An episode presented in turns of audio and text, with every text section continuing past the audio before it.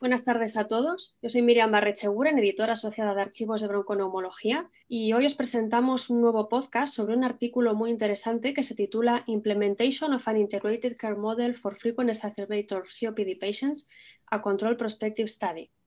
Eh, los autores de este artículo son Borja García Cosío, Hanna Shakif, Javier Verdún, Federico Florentino, José Luis Valera, Rocío Martínez, Susana Romero, Luisa Ramón, Nuria Toledo Pons y Ernest Sala. Hoy tenemos el placer de contar con Borja Cosío, que es el primer firmante del trabajo, que trabaja en el Hospital Son Espasas de Palma de Mallorca, y Juanjo Soler, que es uno de los revisores, ha sido uno de los revisores de este artículo, que eh, viene del Hospital Vilanova. Arnaldo Vilanova de Valencia. Buenas tardes a ambos. Em, Borja, si quieres podemos comenzar con un resumen de este artículo para que nos cuentes a todos cuáles son los resultados más relevantes. Pues sí, eh, Miriam, buenas tardes. Eh, en primer lugar, saludaros a todos y, agradecer a Archivos y al equipo editorial, revisores incluidos, la aceptación de este artículo, que es muy importante. ¿no? Es un artículo eh, que nos refleja que los pacientes más frágiles, aunque no entren dentro de la definición estricta de fragilidad, pero son esos EPOC que tienen dos o más ingresos en el último año, cuando los eh, incorporamos a un, a un, programa de atención específica, ¿no? que incluye pues, no solo la atención médica, sino que también tiene un papel muy importante la enfermería ¿no? y la revisión del, la técnica inhalatoria, los signos de alarma, los educadores, la dieta, eh, la rehabilitación, la actividad física, ¿no? Todo esto, cuando incluimos a un paciente dentro de estos programas y además le damos acceso para que contacte con nosotros si tiene una agudización,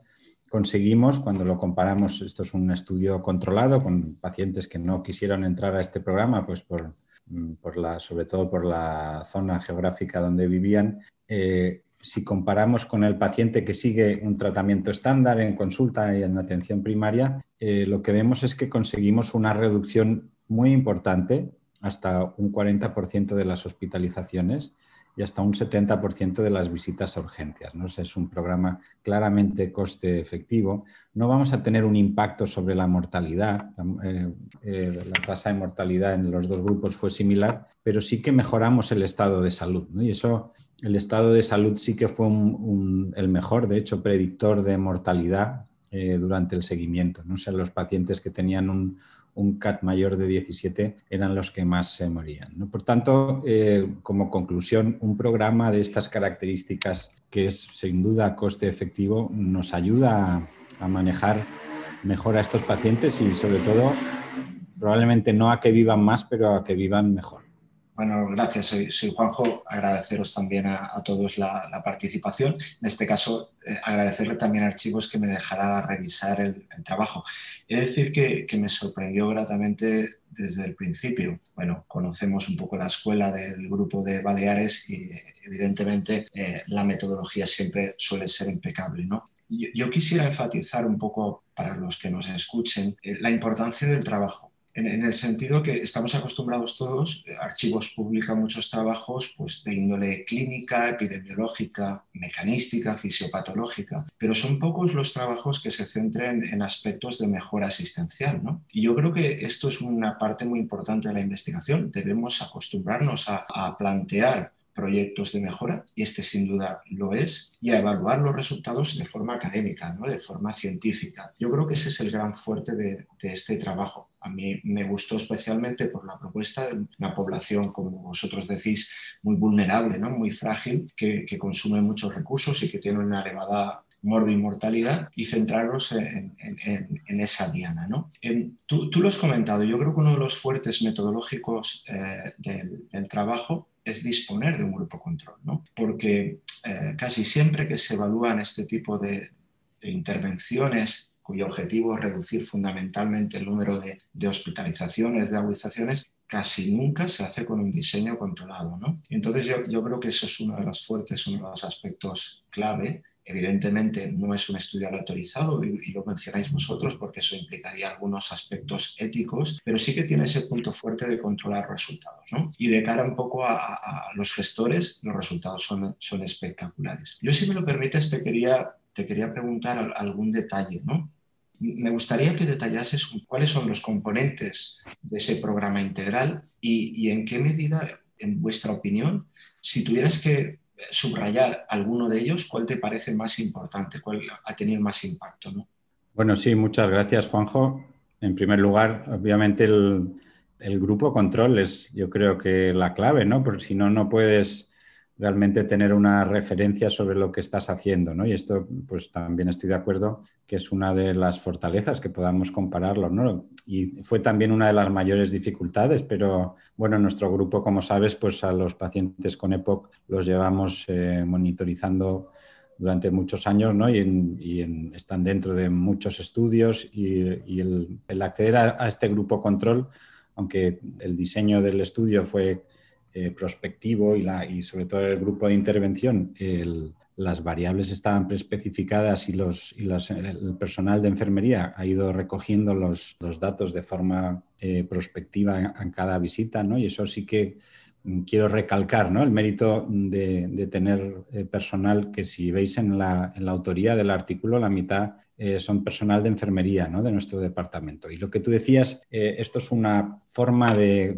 mejorar la atención a los pacientes, es en realidad un proyecto casi de gestión. Y, a mí cuando mis gestores me hablan de innovación, pues eh, esto entra perfectamente, porque el personal de enfermería pues era personal que estaba dedicado única y exclusivamente a hacer pruebas de función respiratoria. Y entonces cambiamos un poco el, chip inicialmente con el mismo personal, reubicándolo a hacer otra cosa diferente. ¿En qué consistía este programa? Me preguntas. Pues bueno, eh, inicialmente hacemos una evaluación eh, médica de, una historia clínica adecuada con abordaje de todas las comorbilidades que el paciente puede tener que puedan agravar su situación clínica, eh, pero a la vez la enfermera hacía una, una evaluación muy exhaustiva de la situación vital del paciente, de su capacidad de, manejarse en la vida diaria, en, el abordaje y eh, la educación de sus cuidadores. ¿no? Esto siempre, este paciente siempre viene acompañado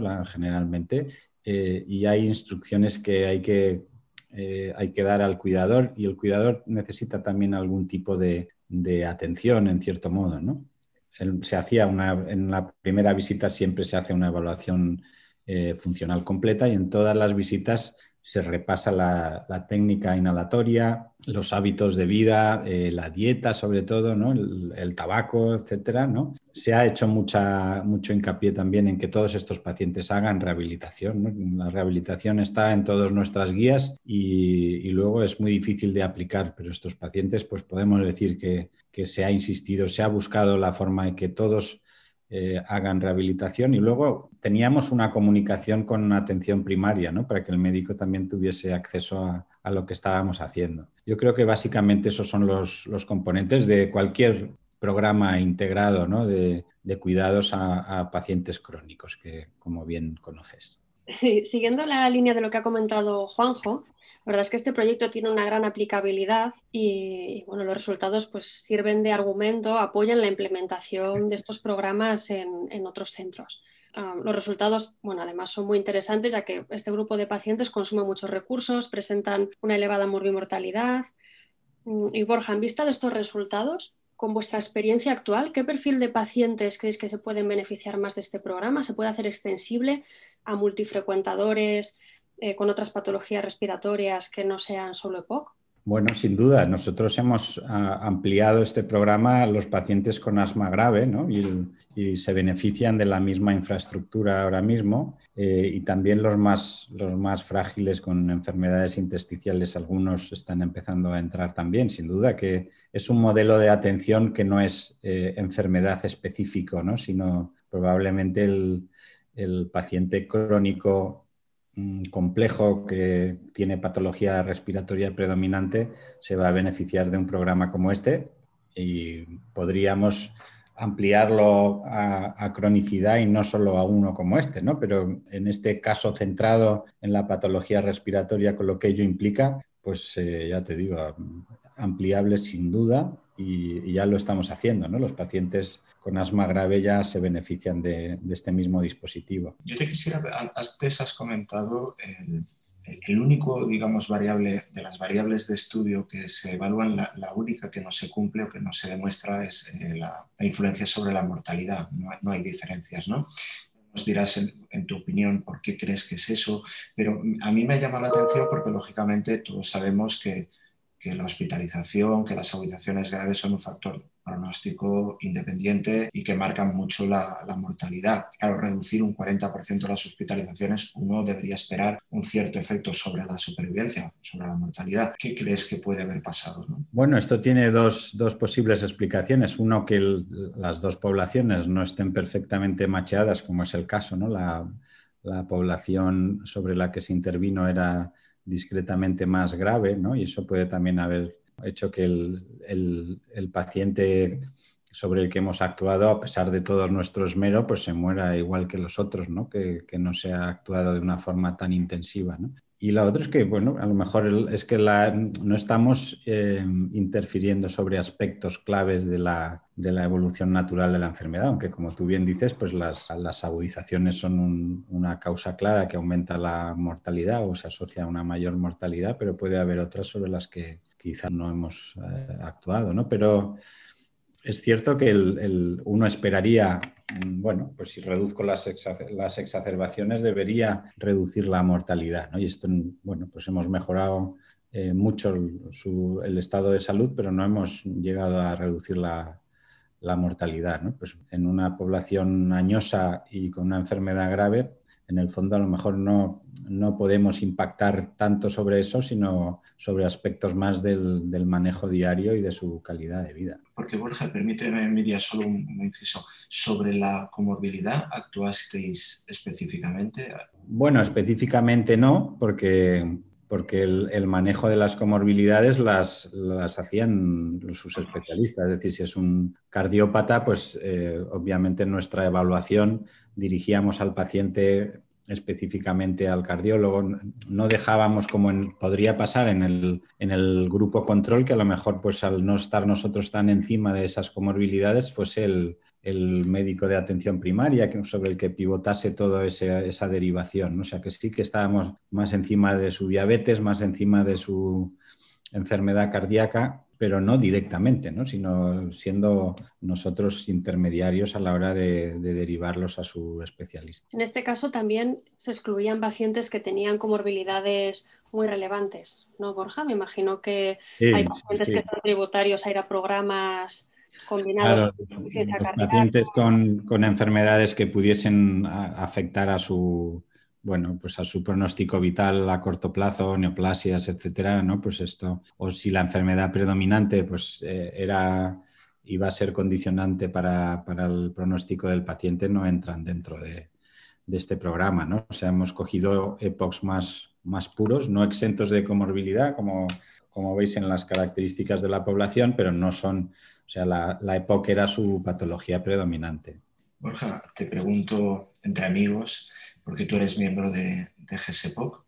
Eh, GSPOC estratifica el riesgo en bajo y alto. ¿Tú crees que debería haber un tercer grupo de riesgo, estos pacientes? Mira, eh, este tipo de pacientes, a veces cuando encuentras en, la consulta pacientes muy sintomáticos, como hoy me ha pasado, ¿eh? un señor con un FEB1 del 14% y muy sintomático, pero no se agudiza ese señor es de alto riesgo por síntomas y por función pulmonar, pero no exacerba, ¿no? Pues igual ya tiene, ya es, ya tiene que estar ahí dentro. Entonces, el, separar un, escalón más, yo creo que no. O sea, hay que, probablemente yo diría que es más un rasgo tratable, ¿no? Y, el, que las frecuentes hospitalizaciones necesite de un, manejo particular, pero no, pero no lo diría como un estrato diferente, sino como una característica específica, ¿no? Porque aquí hay muchos temas de infección bacteriana también, ¿no? O sea que enlaza un poco con, con lo que GSPOC propone como diferentes rasgos tratables en el paciente más complejo. Se nos ha acabado el tiempo. Gracias a los dos por vuestra participación. Os animo a todos los que nos estáis oyendo a revisar este artículo si no lo habéis hecho ya y me gustaría acabar con una conclusión de este paper marcan los autores, que me parece muy interesante, que es que en este caso los pacientes no vivían más, pero vivían mejor, que creo que es un objetivo no despreciable, ¿no? Si conseguimos que nuestros pacientes alcancen este punto. nos vemos en un próximo podcast de archivos de bronconeumología. Hasta luego todos. Gracias, adiós.